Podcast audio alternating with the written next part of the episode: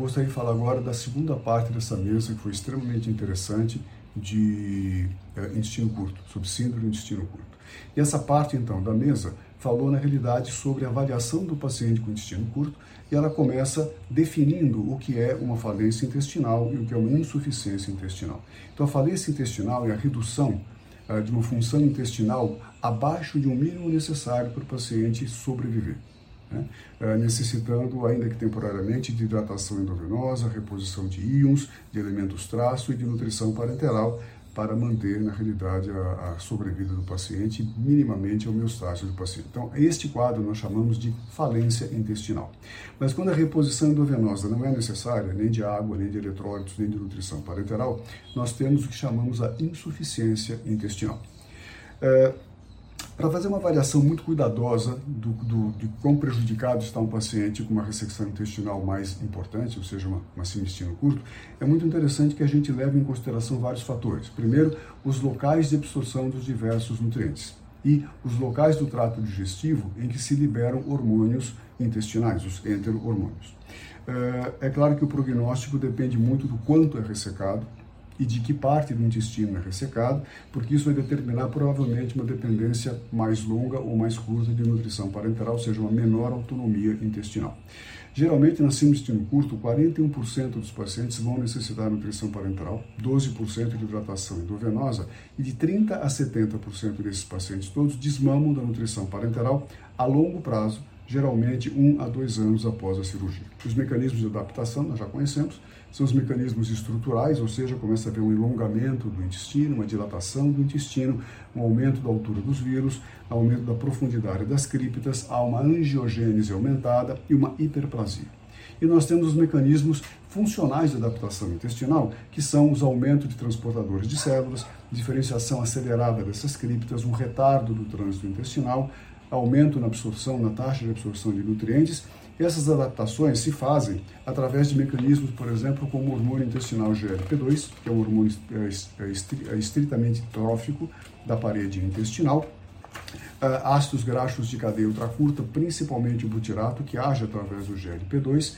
Nós temos ainda alguns outros nutrientes que fazem parte dessa adaptação, como os, os ômega 3, DHA e o EPA, eventualmente a glutamina, discutível, mas a glutamina pode ter um papel nisso, poliaminas, secreção pancreato biliar e os hormônios que nós já conhecemos, tipo GLP-2, PYY, interglucagon e fatores de crescimento.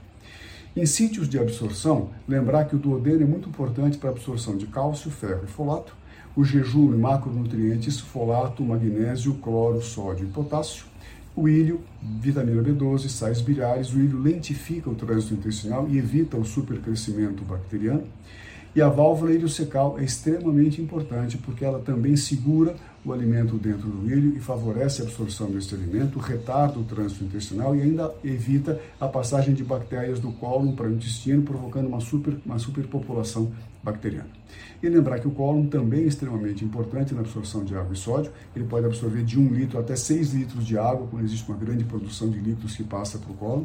Uh, ele produz os, uh, digamos, os, os, os, ácidos graxos de cadeia ultracurta a partir da metabolização das fibras solúveis, uh, a partir da flora bacteriana. E ele também é importante na absorção do oxalato.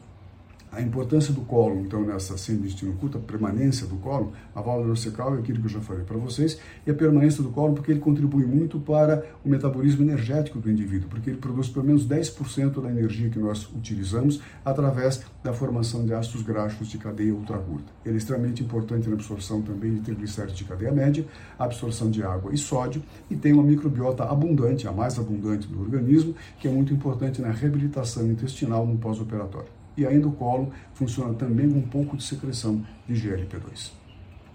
Quais são as consequências fisiológicas da síndrome do intestino curto?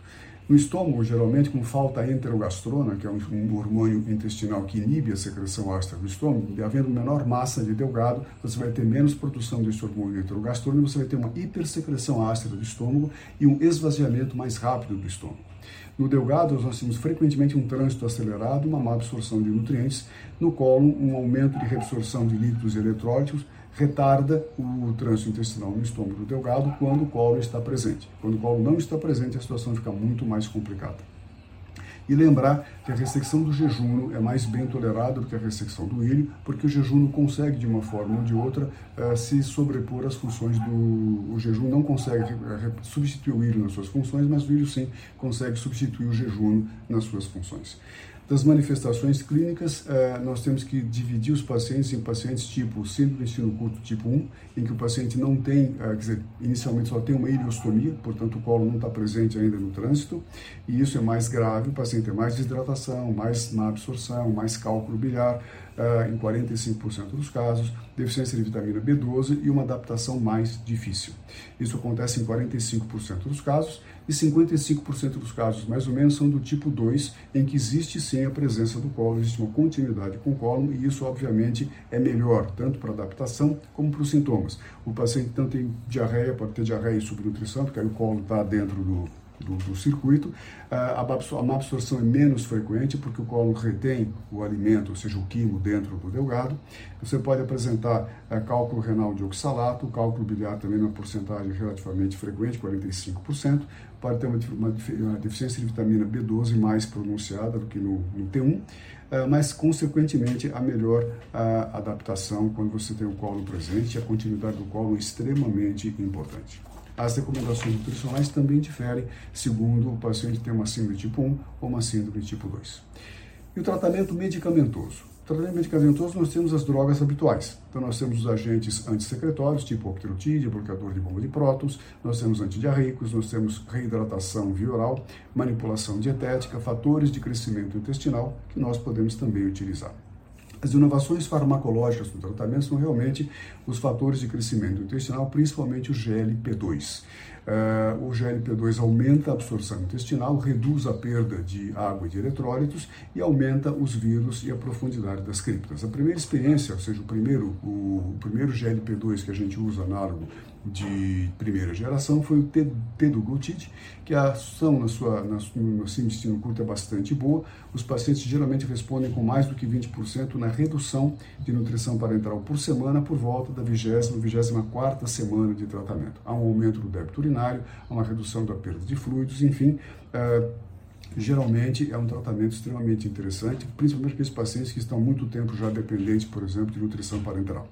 Uh, ele só pode, uh, deve ser iniciado com pacientes de síndrome de intestino curto dependente de nutrição parenteral e os pacientes devem estar estabilizados após esse período de adaptação intestinal quanto à perda de líquidos e quanto à nutrição parenteral. Ou seja, a gente já tem que estabilizar o paciente, saber quanto esse paciente precisa de líquido por dia, quanto esse paciente precisa de nutrição parenteral por dia. Ele não pode estar num caminho de adaptação, ele tem que chegar já num ponto em que a nutrição parenteral, a quantidade e a quantidade de fluidos que ele precisa receber estão estabilizadas. Aí sim eu posso usar o, o teduglutide ou o GLP-2 anal.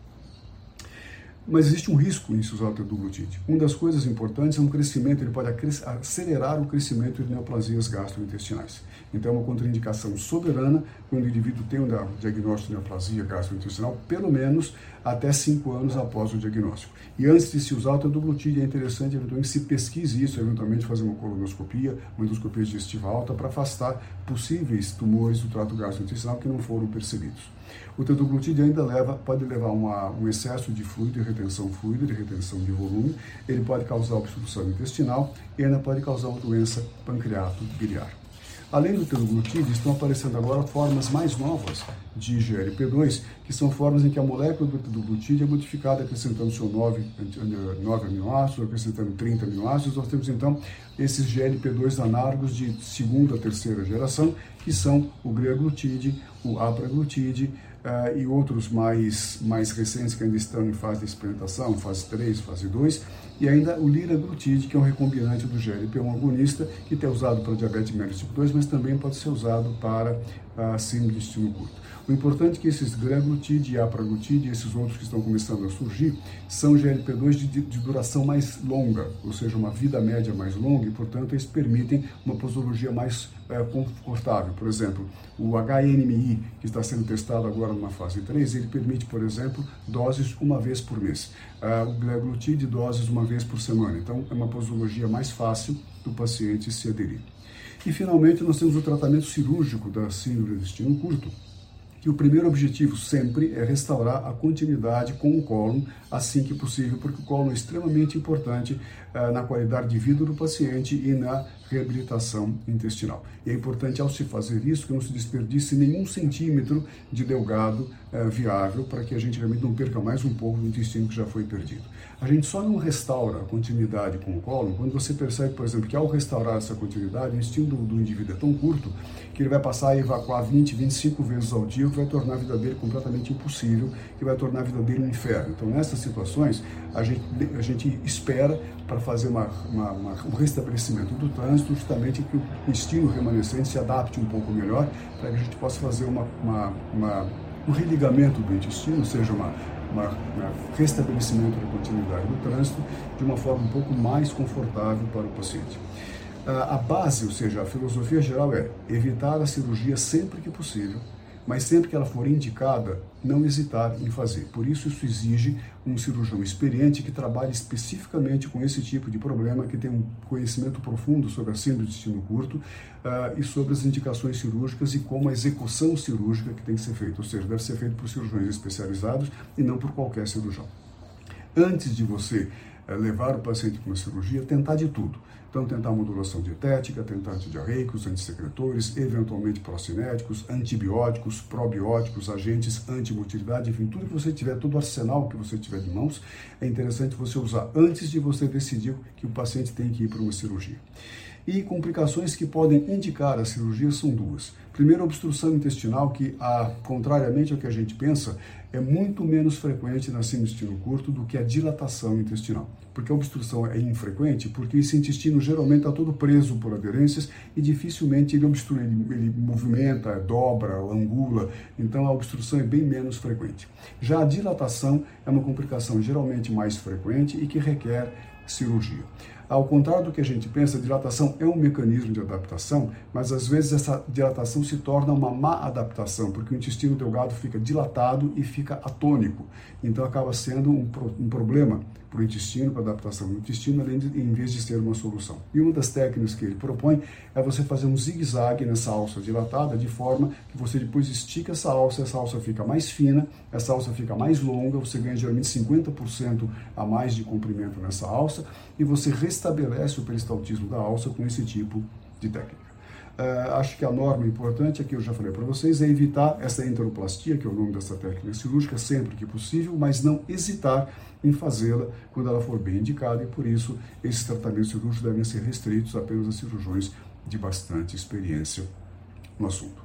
E é isso que eu, que eu gostaria de falar para vocês, espero que vocês tenham aproveitado e muito obrigado pela atenção.